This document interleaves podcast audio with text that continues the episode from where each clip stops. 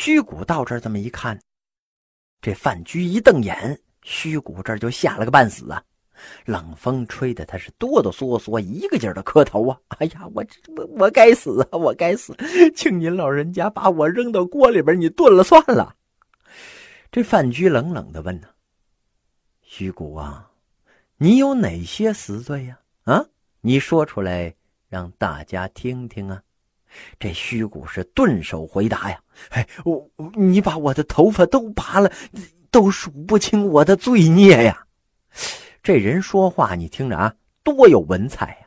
不愧是常出国的使者呀！这虚谷跪着把这番话说完了，哎，又一个劲儿的顿首啊。这古代人呢，是坐在地上的，基本上一进门就跪下了。说是坐呢，其实就是跪在地上，屁股搁在脚后跟上。哎，这个姿势其实很不舒服。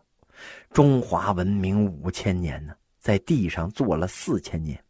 所以呀，我们要非常感谢一千多年前的祖先呢，他们改用了高桌大椅，这我们才能长得高啊。那什么叫做顿手呢？古人坐在地上的时候，手也是扶在地上的，用头去触碰两只手叫拜手。哎，这是比较一般的礼节。如果是以头触碰地很长的时间不起来，这叫做击手。哎，连触两次呢，叫再拜击手，这就属于是比较高规格的礼节了。那顿首比击手的规格还高，顿首就是拿脑袋不停的磕地，那磕头如鸡奔碎米，就跟那捣蒜一样。哎，就这个意思，玩命的磕呀。反正那会儿呢，地上一般都铺着席子，哎，磕着也不会太疼。要是遇上今天的水磨石。那估计脑袋就磕漏了。范雎一看虚谷这个模样，他是大喝了一声：“哼，你的罪状有三条。第一，你以为我私通齐国，并且向魏齐报告，这是诬告，而且你侮辱了我的人品。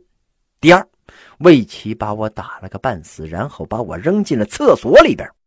作为主人，你并未阻止。”你一点都不关心我呀！啊，第三，宾客醉酒辱我，朝我的身上撒尿，你都不管，你于心何忍呢？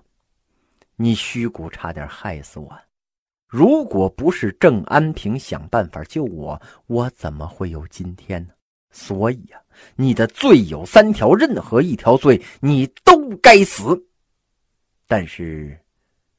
我念你今天赠我提袍一件，总算你这个人天良还没有丧尽，所以我今天放过你。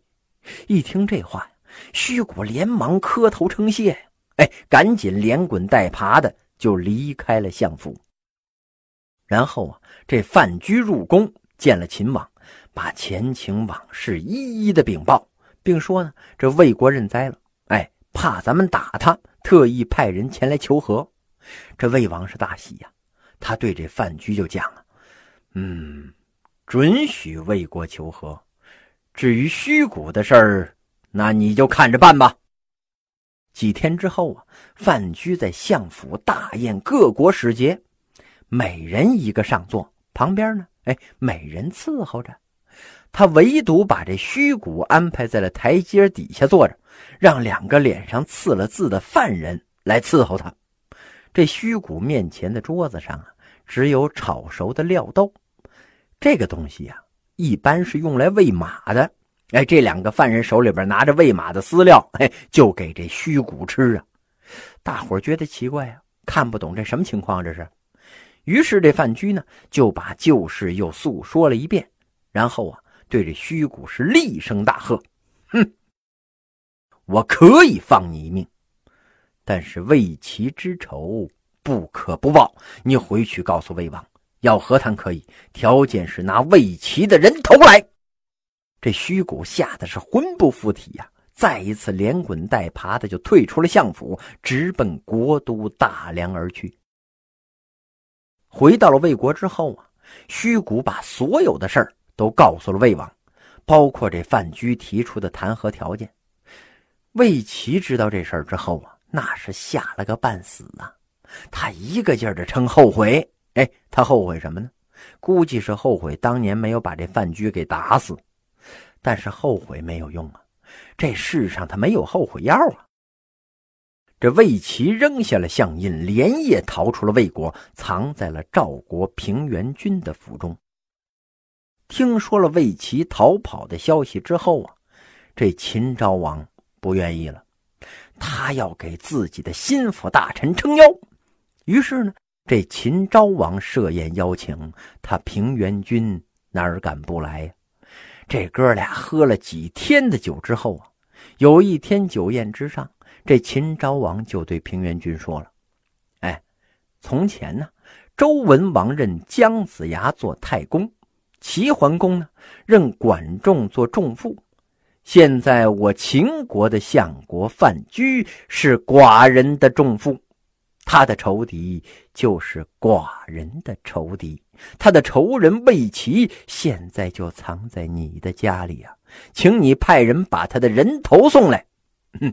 否则，恐怕你就回不了这赵国了。这平原君呢，素以好义重士著称江湖。虽然被困秦国，但是他也绝不干出卖朋友的事儿。这平原君是朗声说道：“哎，魏齐是我哥们儿，就算他狼狈的投奔我，我也绝不能交出他。哎，你要想扣留我，那你就随便呢。”这秦昭王一看，哎呀，这个平原君是油盐不进呢，就把他给软禁起来了。然后啊，他写信给了赵王，信里边说呀：“你弟弟在我这扣着呢，要想让他回去呀，拿魏齐的脑袋来换。”这赵王觉得这平原君的性命比魏齐的人头那可重多了。立刻派兵把这平原君的府邸是团团包围，要捉拿这魏齐。这魏齐听说了之后呢，就连夜出逃了，向赵国的相国于清求救。这个于清啊，也很有个性，虽然是位高爵显，但是义气的不要命啊。他一看，哦，说不服这赵惠文王，干脆啊。弃了相印，单身与魏齐逃到了大梁，想投奔信陵君。信陵君呢，跟这平原君一样，也是战国四公子之一啊，在江湖上那也是响当当的一条好汉呢。但是他对魏齐呢，那是十分冷淡。他觉得呀，为了魏齐而得罪秦国，那真是不太值。当时信陵君身旁啊。有一个谋士叫侯嬴，他看到这信陵君态度冷淡呢，就跟他说呀：“魏齐派来的求救使者呀，就在外边等着呢。公子是不愿意接见他吗？啊，魏齐是魏国的宗室啊，而且又当过相国，你这么干不太合适吧？”这信陵君就说呀：“秦国对他的人头很看重。”我要是收留了他，秦国的大兵马上就会打过来，我死了不要紧呐，到时候魏国可怎么办呢？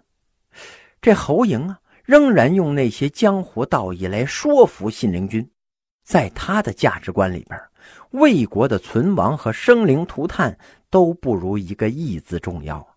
他说了半天，这信陵君呢，拗不过他，就准备。先接纳这魏齐，然后让人护送他们去楚国。魏齐听说信陵君拒绝见他的使者，觉得做人做到这份上，哎呀，实在是太失败了。为了自己的性命，他连累了朋友不说呀，还搞得不受待见，甚至可能有损国运呢。魏齐心想啊，哎呀，算了，不就是要我脑袋吗？啊，我给他得了。于是这魏齐呢，哎，他自杀了。魏齐一死啊，他的人头就被魏王送到了秦国丞相范雎的办公桌上。从表面上看呢，范雎身为秦国的丞相，不遗余力的追杀魏齐，不置对方于死地不罢休，好像这气量不大。但是他这么做呀，其实是有深意的。秦昭王跟范雎双双出面威胁赵魏两国的君主和高官就范，索要人头。